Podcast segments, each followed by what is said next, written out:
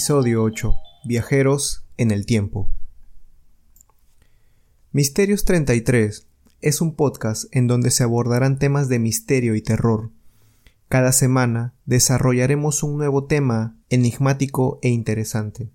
Te espero cada martes con un nuevo episodio y si te gusta este contenido, por favor califícalo en las distintas plataformas de transmisión. A través de los años, ha habido en ciertas ocasiones individuos que han experimentado ciertos acontecimientos sumamente extraños y sin explicación aparente.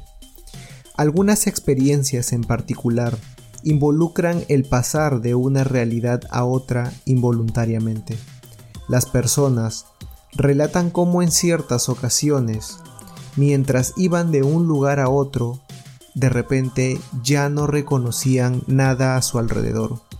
Según ellos, todo les parecía desconocido y totalmente atemporal. En otras ocasiones, lo que se cuentan no son experiencias, sino se tiene evidencia fotográfica de sujetos con apariencia u objetos fuera del tiempo en la que se tomó la foto. Este episodio será repartido en dos partes. En esta primera parte, les hablaré acerca de historias recopiladas mediante investigación, y el episodio de la próxima semana se abordarán los casos más famosos y controversiales que se conocen hasta la fecha. Empecemos indicando que el viaje en el tiempo es totalmente real y aceptado con bases científicas. Sin embargo, no es igual a como te lo muestran en las películas.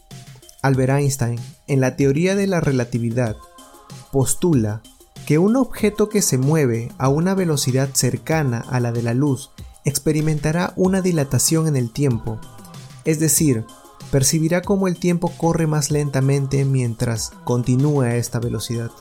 Sin embargo, esto solamente permitiría moverse hacia el futuro, mas no hacia el pasado. Edith Oliver estaba presenciando una feria en un pueblecito inglés una noche lluviosa de octubre de 1916. Se había desviado de la carretera principal y había viajado por largas avenidas de piedra hasta megalitos próximos a Avebury. Pasó algún tiempo viendo cómo la gente se divertía y luego reanudó su viaje de Devices a Swindon. Nueve años más tarde, Edith Oliver tuvo ocasión de volver a Avebury y entonces se enteró no solo de que las ferias habían sido prohibidas en dicha población desde 1850, sino que la larga avenida de piedra por la que había guiado su auto no existía desde 1800. Si aceptamos como auténtico el testimonio de Edith Oliver, tenemos que aceptar el inquietante hecho de que fragmentos del pasado pueden retornar de vez en cuando y reemprender un aspecto físico, al menos temporalmente. Hace unos años, Russell Kirk contó una historia interesante a Los Angeles Times respecto a su búsqueda de una calle perdida. Según Kirk, descubrió la extraña y antigua calle una noche de 1949 mientras callejeaba por la antigua ciudad de York, a fin de hacer tiempo entre dos trenes. Al regresar a la estación, divisó una calle corta pavimentada con piedras y flanqueada por edificios bellísimos del siglo XVII y XVIII. La escasa iluminación ponía una nota de irrealidad y gran encanto en toda la escena. Kirk, no obstante, tenía que coger el tren y no disponía por tanto de tanto tiempo para recorrer aquella calle tan pintoresca. Sin embargo, se prometió volver a York unos meses más tarde y pasearse largamente por dicho lugar. Kirk aseguró que había vuelto a York una vez cada año desde 1949. Afirmó conocer al dedillo cada calle, cada callejón y cada rincón de York pero nunca halló la calle que tanto le había encantado. Poco después, en un sector de la ciudad casi en ruinas, Kirk halló los restos de una calle elegante que se parecía a la que vislumbrara tan brevemente aquella noche de 1949. El barrio se llamaba Saint Xavier Gate y un clérigo de la población le contó a Kirk que todo el sector había quedado destruido en la guerra de 1914. Las bombas de la Segunda Guerra Mundial habían acabado de arruinar lo poco que aún quedaba en pie. Kirk se preguntaba qué habría sucedido si en lugar de coger el tren aquella noche se hubiese quedado a pasear por la extraña calle. ¿Qué habría ocurrido de haber llamado a una de aquellas mansiones? ¿Habría penetrado en otra dimensión cerrando la puerta de su propia época? ¿De su propia dimensión temporal? En agosto de 1967, una revista de Nueva York publicó una historia ciertamente interesante. La historia estaba contenida en una carta que firmaba Caroline Becker.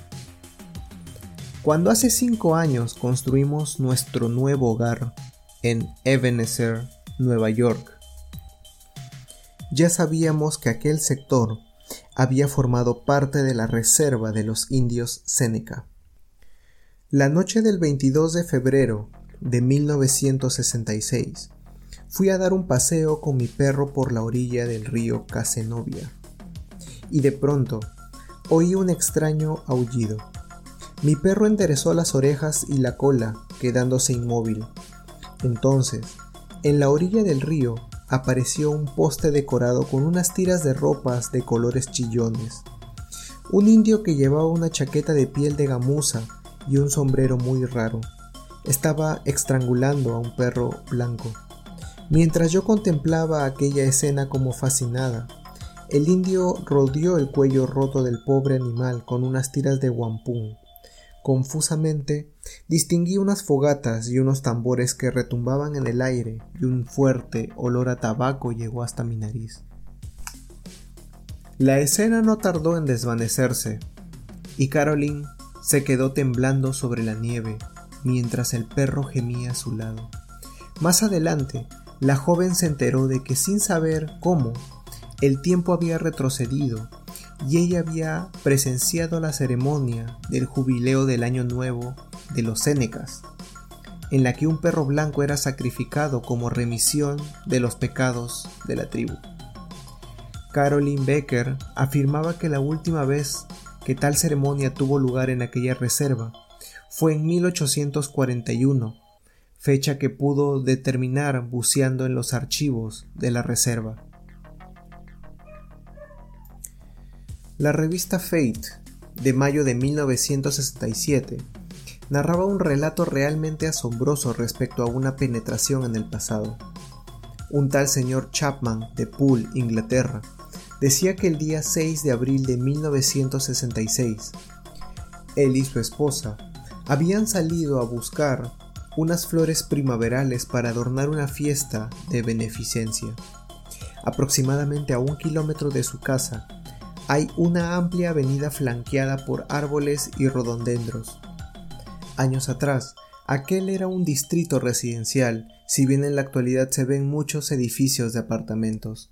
Asimismo, hay tres o cuatro solares donde crece la hierba sin orden ni concierto. La señora Chapman sugirió que buscasen flores de los arbustos de aquel sector para la fiesta de caridad. Mientras la mujer examinaba un cerezo muy florido, su esposo estaba contemplando unas prímulas. Al levantar la vista, los edificios de apartamento habían desaparecido completamente. Divisó a su esposa a lo lejos y todo parecía completamente normal, pero no estaban los edificios. Luego ocurrió otra cosa, escribió el señor Chapman. Todo cambió, y a mi alrededor solo vi un vasto espacio desierto. Sin embargo, no perdí la orientación porque brillaba el sol. Pero, ¿había entrado en otra dimensión? ¿Podría salir de ella? Chapman dedujo que la salida debía de estar en el mismo sitio de entrada, por lo que cruzó dos ramitas en el suelo para fijar su posición. Después, se dirigió al lugar donde debían estar los edificios de apartamentos. Anduvo casi sin descanso, No había edificio alguno ni calles de tráfico, solo un sitio desierto sin el menor signo de vida. Temiendo que su esposa se inquietara por él, regresó al lugar donde había cruzado las dos ramitas. Entonces vio a su esposa cerca y le habló. Me has asustado, gritó ella.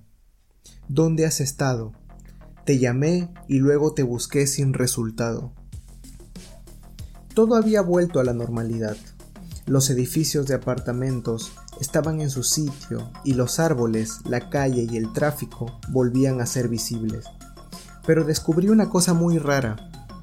El suelo donde yo había estado era blando y sin hierbas. Pude ver mis huellas yendo hacia los apartamentos y de pronto terminaban como si me hubiese elevado por el aire. Y mi camino de vuelta empezaba de igual modo. Y de repente desaparecía. Chapman terminaba su carta pensando, queda en pie otra cuestión. ¿Penetré en el pasado, en el futuro o en una dimensión espacial? Cuéntenme en los comentarios o mándenme un mensaje qué les parecieron estas historias que les acabo de relatar. Esta es la primera parte del episodio de Viajeros en el Tiempo. Y la próxima semana tendremos los casos más famosos de la cultura popular acerca de los viajeros en el tiempo. Sean verdaderas o falsas estas historias, no se puede negar el interesante tema que es los viajes en el tiempo. No sabemos si es que en un futuro se podrá crear alguna máquina o ver alguna manera en la que se pueda viajar al pasado o al futuro y qué implicancias tendría eso con tu presente. Nos vemos la próxima semana en el episodio, en la parte 2 de este episodio de Viajeros en el Tiempo. Gracias por escuchar Misterios 33 Podcast. Hasta la próxima. Si tienes algún tema que quisieras que se desarrolle, me puedes contactar en cualquiera de las redes sociales como Facebook, Instagram y YouTube, donde me puedes encontrar como Misterios33 Podcast. O también puedes enviar un correo electrónico a misterios33.contacto.gmail.com. Por favor no dudes en dejar un like en el video si lo estás viendo en YouTube, un comentario, suscríbete al canal en YouTube o califique el podcast en Spotify o Google Podcast. Hasta la próxima.